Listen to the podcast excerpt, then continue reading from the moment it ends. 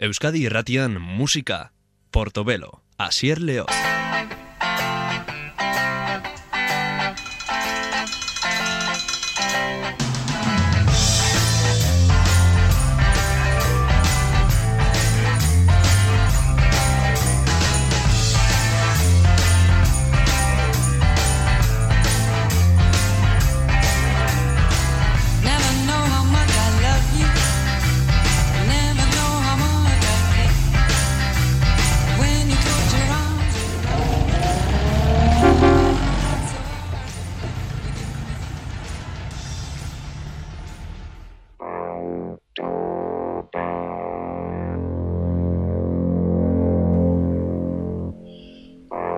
Itz gutxi gore Portobelo saioaren atal honetan edo hitz bakarra hor azpitik erabat distortzionatuta entzuten den autoban mikrofono batek prozesadore bati lotuta sortzen zuen soinu hori mila bedretzen eta irurogeta malauan.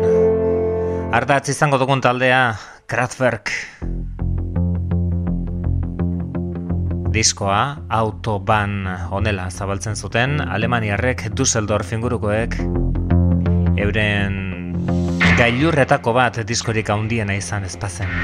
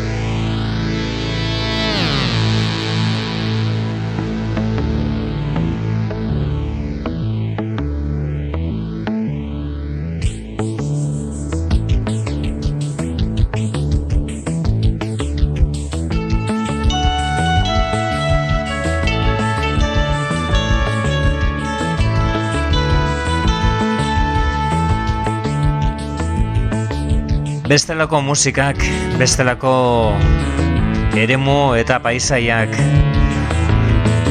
Honela hitz egiten hitz egiten zuten 70 marko hamarkadan Kraftwerk Alemaniako taldeari buruz.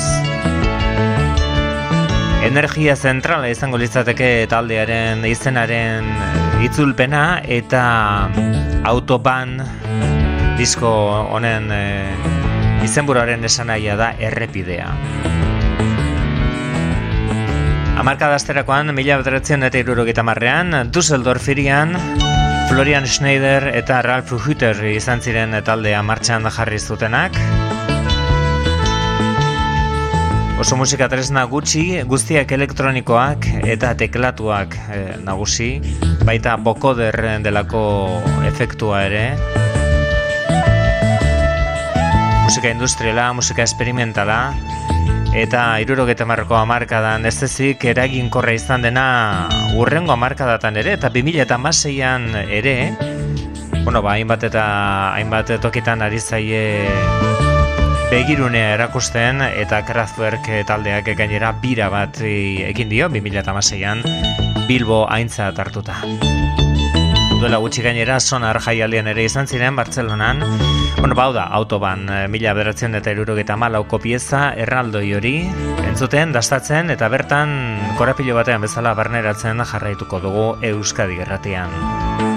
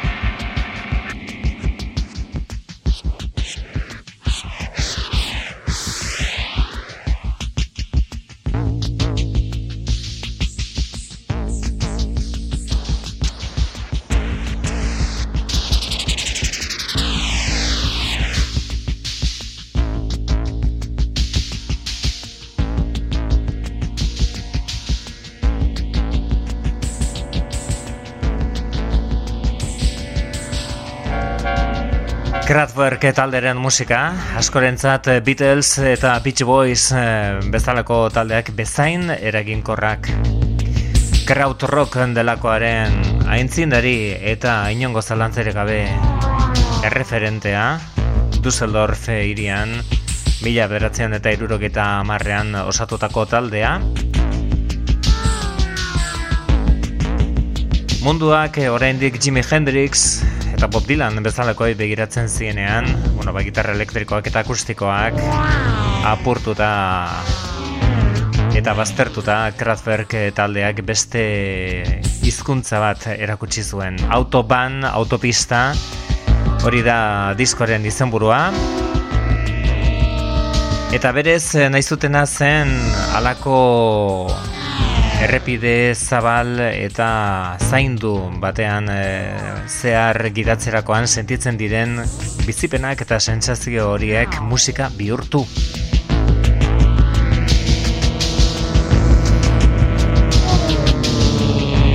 Hogei garren mende hasierako futurista haiek bezala, marinetik gidatutako futurista haiek bezala, makina nahi zuten aldarrikatu, naturaren gainetik, eta zientzia fikzioa artearen alderdi erromantiko horretatik aldenduta erabat. Kraftwerk eta euren autoban ari gara entzuten. Biniloaren garaiko diskoa da, autoban, mila bederatzen eta erurogeta malauan atera zen, horren ere esan berko gunuke biniloaren garaian gaudela, bigarren garaian, Eta disko honetako lehendabiziko pieza honek lehendabiziko alde osoa bete zuen A aldea. Itz gutxi eta garapen instrumental benetan interesgarriak Autobahn Kraftwerk.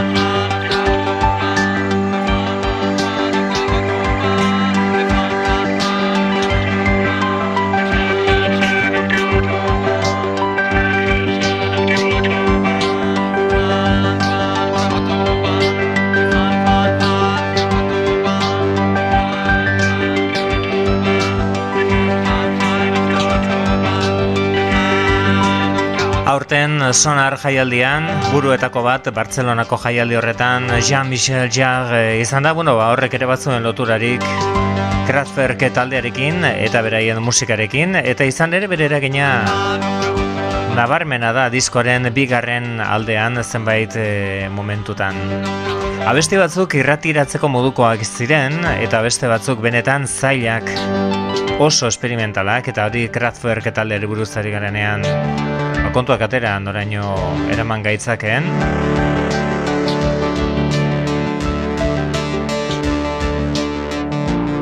Baina entzongo dugun e, pieza hau gutxienez e, Alemaniako irratietan nahiko nahikoa ondo jasoa izan zen. Kometen Melody bi izeneko konposaketa da eta esan bezala B aldean zegoen. Eh, abesti laburra ere kontuan izan da Kraftwerk taldeak eh, nolako nolako ere upena ematen zien bere abesti. Mar minututik gora autoban honeko geita bi zeuzkan zati bat entzun dugu. Bada kometen melodie bi izenekoa. Laburra Kraftwerk talderena izateko bos minutu tardi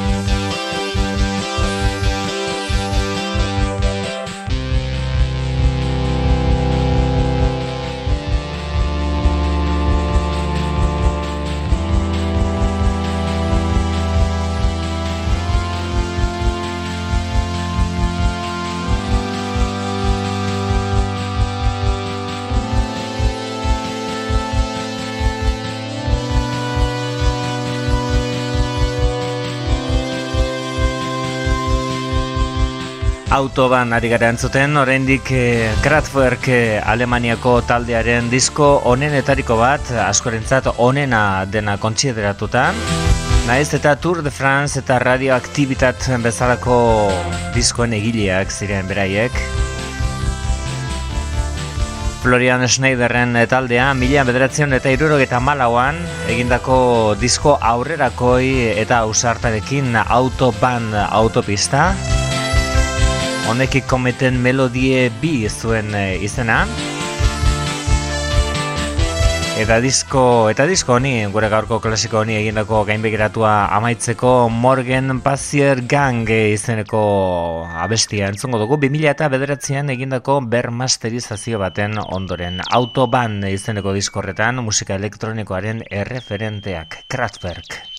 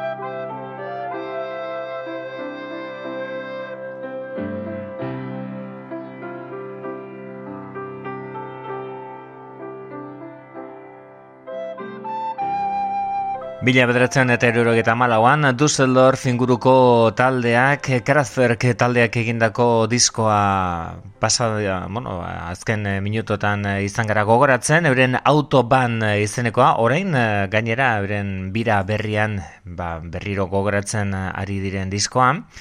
Eta orain e, atal e, berezi hau amaitzeko entzongo dugun pieza da e, Kraftwerk taldeak zuzenean jasotako The Model izenekoaren aldaera bat. Euren kanturik ezagunena inongo zalantzarik gabe The Model.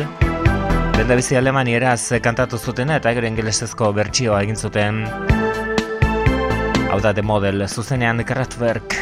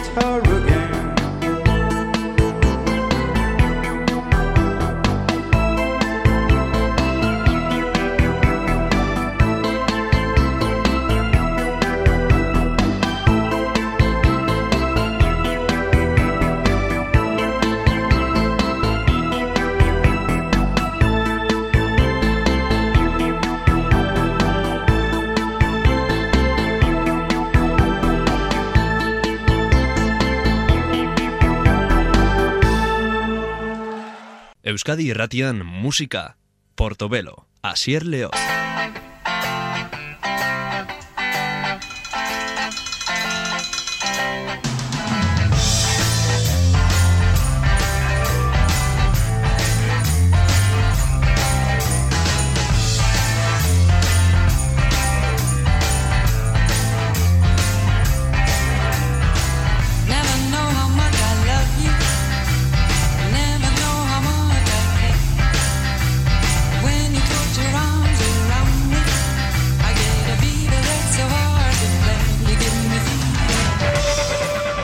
Merezitakoa baino askoz gutxiago jaso duen talde baten eskotik elaboreko amarkadar egingo dugu. Hauek ziren Killing Joke gaur gogoratuko dugu euren Nighttime diskoa.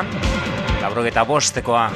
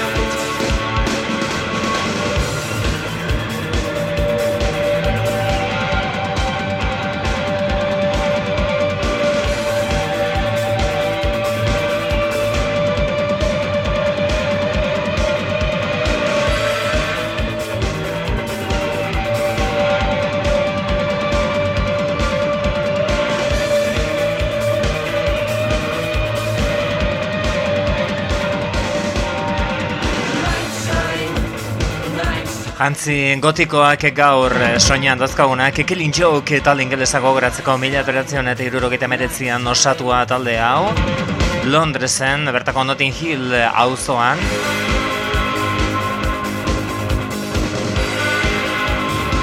Eta esan bezala, inoiz eh, merezitakoa lortu ez duen taldea naiz eta izugarrizko musikariak eh, zituen, batez ere abeslari eta teklatu lanak egiten zituen Jazz Coleman jauna, oso oso pertsona berezia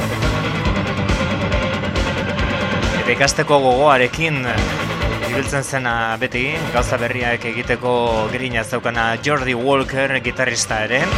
Izugarrizko eragin izan duena, beste hainbat eta hainbat aldetan, bat aipatzerren The Cure, Baina asko aipa daitezke Inglaterran eh, sortutako talde esan bezala irurogeta meretzian, sei urte geroago, laurogeta bostean aterazuten Night Time izeneko disko hau. Killing Joke taldeari gara gaur gogaratzen, eta hemen dago beraien e, abesti ezagunen etariko bat, segurazki bidira abesti ezagun horiek, 80s eta Love Like Blood biak entzutuko parada izango dugu gorko saioan. Hau da, 80s! Nabarmena Nirvana taldeak nondik atera zuen bere soinuaren inspirazioa, ezta?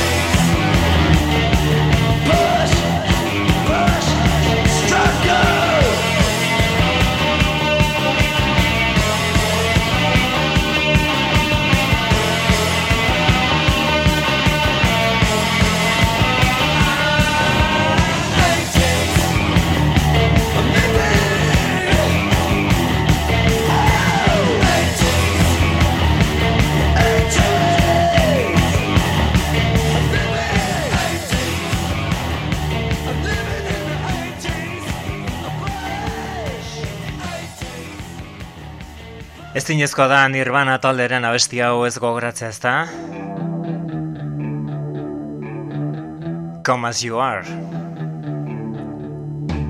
Beraien diskorik ez egonena izan zenaren eh, abesti haundienetariko bat eta diskoa oso ospetsu egin zuena hemen zetorren hain justu Killing Joke taldearen 80s izeneko abesti honetatik. Hau laurok eta bostean karabatuan.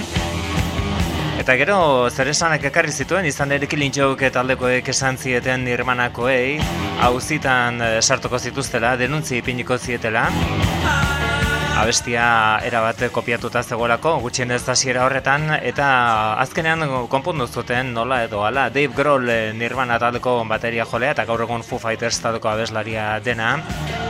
Doainik aritu zen, musiotruk aritu zen Killing Joke zat bateria lanak eh, egiten, sei hilabetez. Bueno, hori bitxikeria zen. Killing Joke taldeari gara entzuten, beraien Nighttime izeneko gogoratzen, Darkness Before Dawn.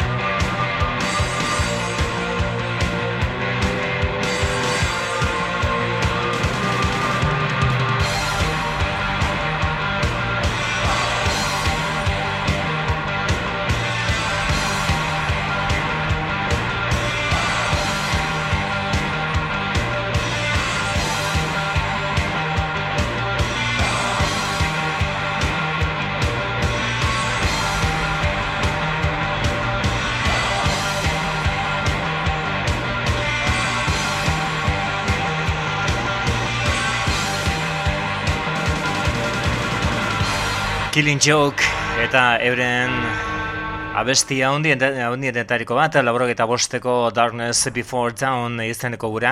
Euren bosgarrena izan zen diskoan, e, irurok eta meretzian osatu bat aldea Londresen, sei urte geroago bost disko zituzten, iaia ia disko bat e, urteko eta beraien bosgarren hau izan zen e, post-punk e, musika olatuaren gailurrean ipini zuena taldin geleza. Killing Joke ari garantzuten eta beraien e, Kings Queens.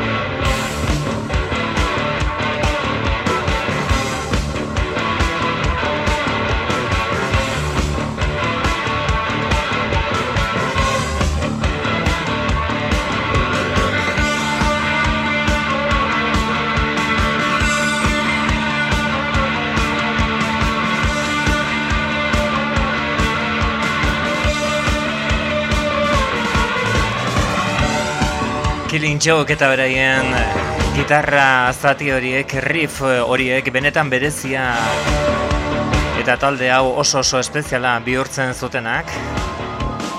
Agustia talde honetako gitarristaren e, talentu eta gaitasunaren ondorioa zen. Hor, Jordi Walkerrek egiten zuen lana benetan nabarmentzeko azten eta hori zen e, Kings and Queens izenekoa eta beste hau segurazki 80s izenekoarekin batera. hit izateko edo arrakasta ikaragarri izateko bidean egon zen abestia Love Like Blood.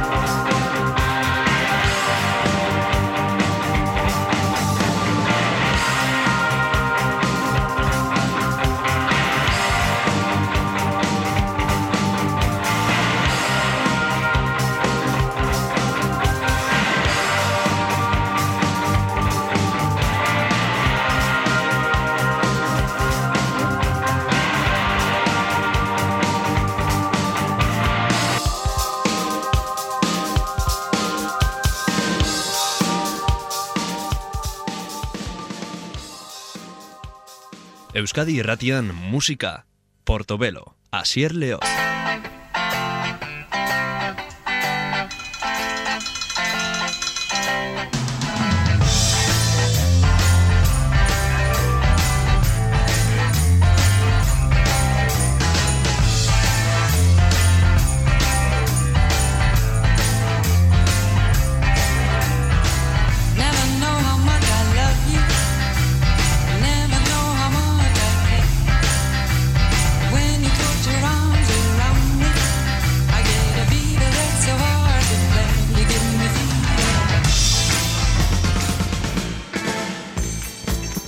laurogeiko markadako disko handi handi bat izango dugu, gogoan The Clash taldearen Sandinista, eren laugarren diskoa, viniloan iruko hitza, asko dauka eskaintzeko. Modela zabaltzen zen The Magnificent Seven izeneko piezarekin The Clash punk talde bikainaren Sandinista.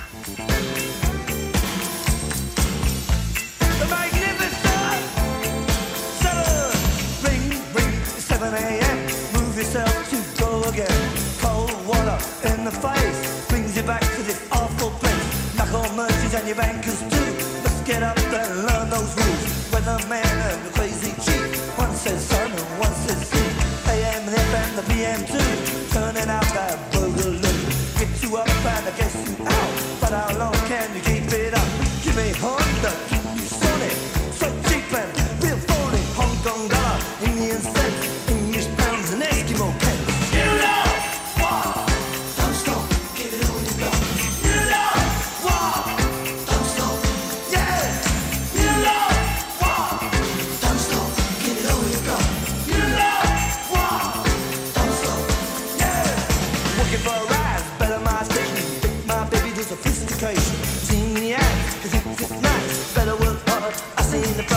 never mind.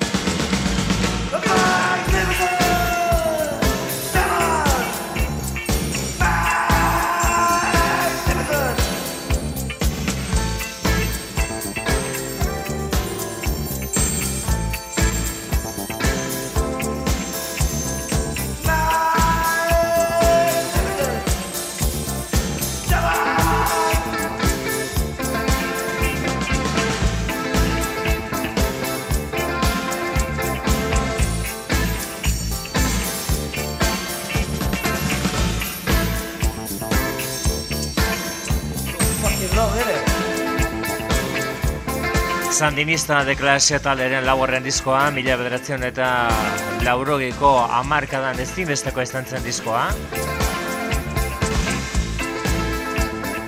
Eta Rolling Stone aldizkariak inoiz kalderatu den zortzigarren diskorik onena izendatu zuena, bueno, hau azken batean zerrenda kontua da. Stromer Jones eh, bikoaren lan handienetariko bat Manchesterren, Jamaikan eta Estatu Batuetan grabatutako abestiak e, eta bueno, ba, beste munduko beste toki batzuetatik iritsitako doinuak ere bereak egiten zituena New Yorkekoak edo Chicagokoak eh, esate baterako. Egia esan kosta egiten da musika estilo bakar bat ere faltan aurkitzea disko honetan. Hori zen e, The Magnificent Seven izeneko abestian, diskoa zabaltzen zuena, eta horrein entzongo dugun honek ez dauka inongo, zer ikusirik Rebel Waltz du izena.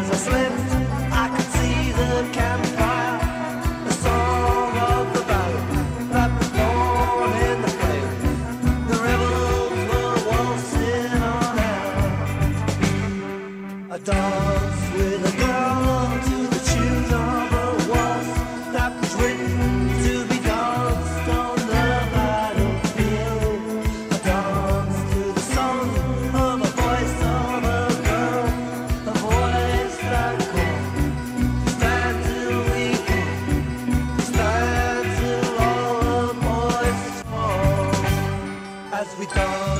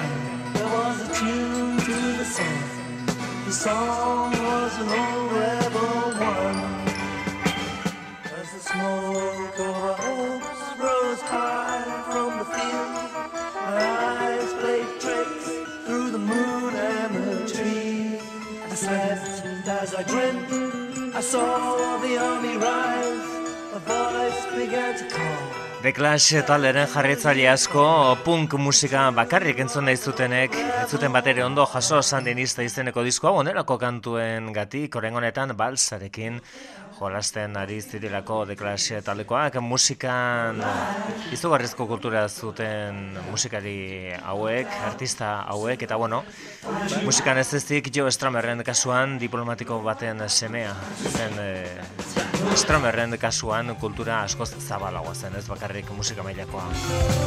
Ata beraien disko honetako kantu honenetariko bat, Lose This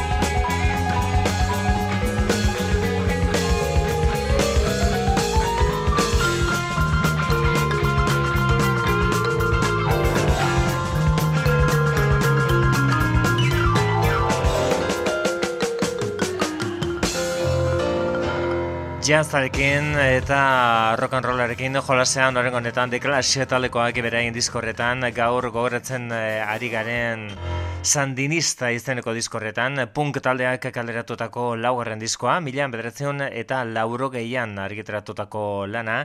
Inglesek eh, Britania ondiko musikari hauek egindako sandinista lan horretan jarretuko dugu eta bertako komposak eta inspiratuenetariko bat egingo dugu zure. Junko Partner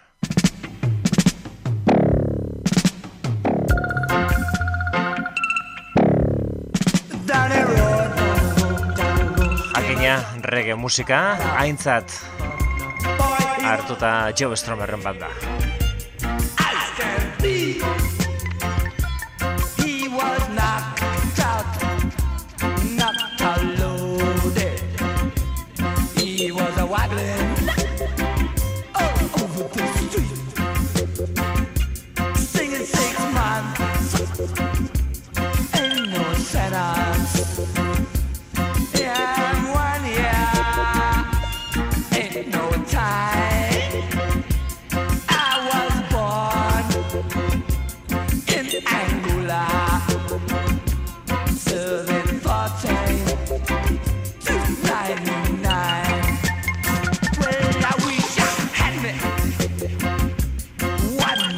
Dollars.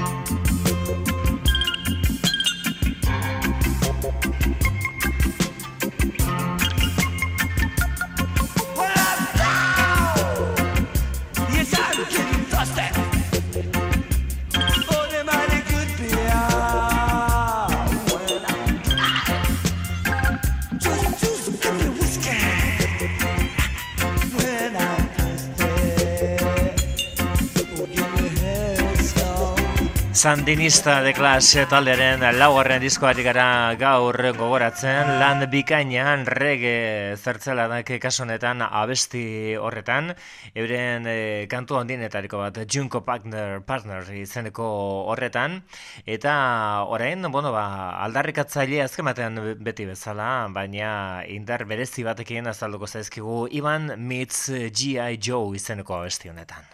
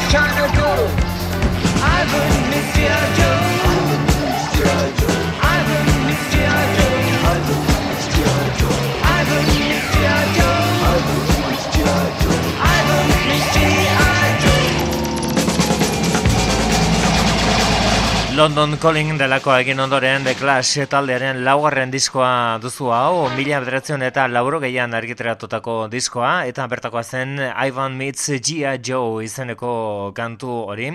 Bestanek The Crooked Beat e, zuen izen esan bezala, biniloan aterazenean disko hau, iruko itza zen. Eta horregatik ere, punk zalea morratuenek, e, bueno, muturra okertu zuten eh, disko irukoitzak, disko bikoitzak, disko kontzeptualak etxaia zirelako gara hiertan. Iroro eta marreko marka da amaieran, yes, eta beste hainbat sinfonikoren garaiak ziren adietan. Alde baten edo bestean egon beharra zenuen, eta alde batean baldin bazen den ezin zinen beste aldekoekin ondo eraman. The Crook Beat, The Clash.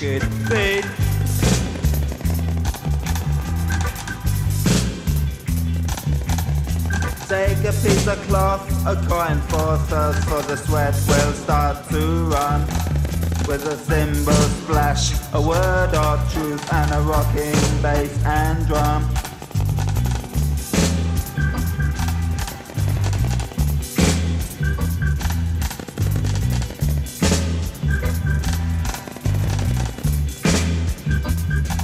Seeking out a rhythm that can take the tension on stepping in and out of that crooked, crooked beat.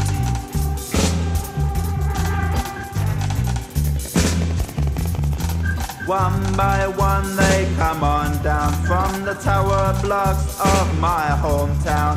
Stepping with the rhythm of the musical beat, drowning out the pressures of the crooked street.